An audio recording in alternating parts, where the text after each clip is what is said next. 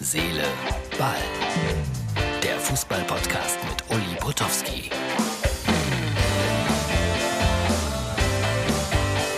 Immer wieder, immer wieder, immer wieder Österreich. Herz, Seele, Ball, das ist die Ausgabe für Dienstag. Ja, Österreich hat's geschafft. Gratulation.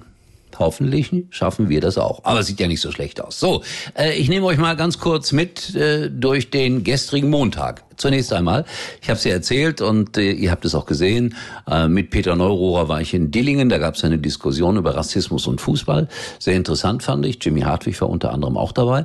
Und äh, wir hatten uns zum Frühstück verabredet um äh, 8 Uhr am Montagmorgen. Und ich zeige euch mal ganz kurz äh, das Frühstück in diesem wunderbaren Drei-Sterne-Hotel. So, guten Morgen, herzliche Wahlfreunde. Ähm, es ist Dillingen. Es ist eine harte Nacht gewesen, weil das Bett sehr tief war. Aber dafür werde ich entlohnt mit einem reichhaltigen Frühstück. Ja, so sah es aus, reichhaltig. Aber wer war nicht da? Peter Neururer. Ich machte mir Sorgen. Aber der Schlüssel lag schon an der Rezeption. Senile Bettflucht? Fragezeichen. Um 7 Uhr ist er aufgestanden, losgefahren nach Hause. Er hat es nicht mehr ausgehalten. Ja, so war das mit Peter Neururer. Schade, hätte gerne noch ein bisschen mit ihm gequatscht am Montagmorgen. Ich dann in den Zug. Äh, Ich zeige euch das mal. Wunderbare Strecke an der Saar und an der Mosel entlang. Ich finde eine der schönsten Zugstrecken in Deutschland. Bitte?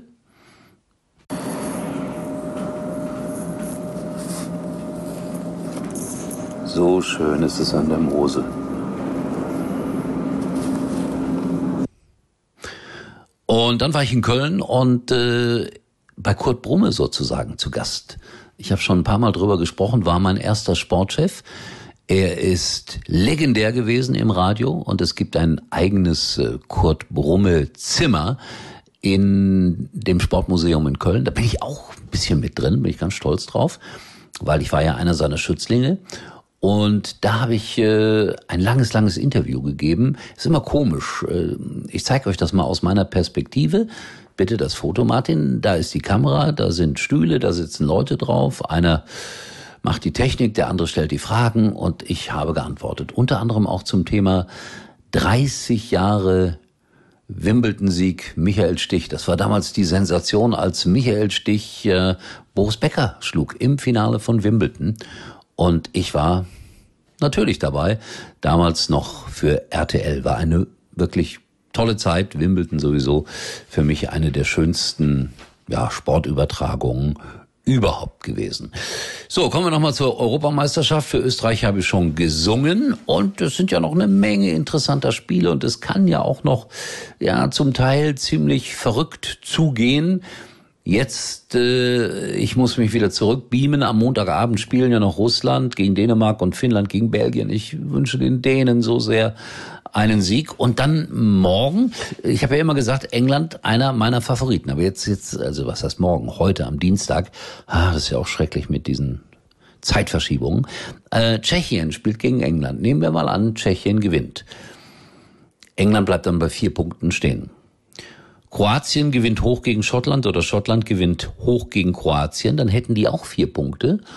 Und äh, das Torverhältnis äh, könnte dann auch entscheidend sein. Aber mh, ist man dann mit vier Punkten sicher weiter? Ich glaube, als Gruppendritter wird dann England auf jeden Fall weiter sein. Also da mache ich mir jetzt keine großen Sorgen. Aber normalerweise ist England ja auch der Favorit gegen Tschechien. Müller verletzt, ja, schade, das, das tut mir sehr, sehr leid, dass der Junge verletzt ist. Äh, Der, der wird uns fehlen. Ich habe ja das hohe Lied gesungen auf ihn. Und äh, ich freue mich dann wieder auf Gosens, der ja jetzt in aller Munde ist. Und was das Schöne an Gosens ist, er ist Schalke-Fan. Ja, das äh, muss ein guter Charakter sein. Toller Fußballer sowieso und dann auch wahrscheinlich ein guter Charakter. Und äh, wäre fast vor zwei Jahren schon mal in Schalke gelandet, aber irgendwie hat's nicht geklappt. Zweite Liga geht nicht, aber das ist sein Herzensverein. Bin mal gespannt, was aus dem Jungen wird und ob er ähnlich gut gegen Ungarn spielt wie gegen Portugal. ich bekomme immer wieder die Frage gestellt, Uli, hast du jemals selber Fußball gespielt? Neulich habe ich ein Foto gezeigt von der RTL-Betriebsmannschaft und da ich immer noch hier für die Punkies und für die Teufelskicker jeden Tag so eine kleine EM-Bude aufmache, habe ich natürlich auch äh, gesucht, ob ich noch für die Kinder ein Foto habe, wo ich als, als ja, keine Ahnung, wie alt war ich da, 12, 13-jähriger Fußball gespielt habe. Ich habe eins gefunden.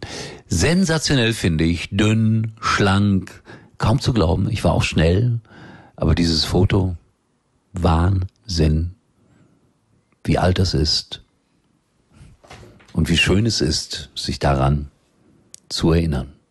Das ist irgendwie 55 Jahre her. Wahnsinn. Europameisterschaft hin, Europameisterschaft her.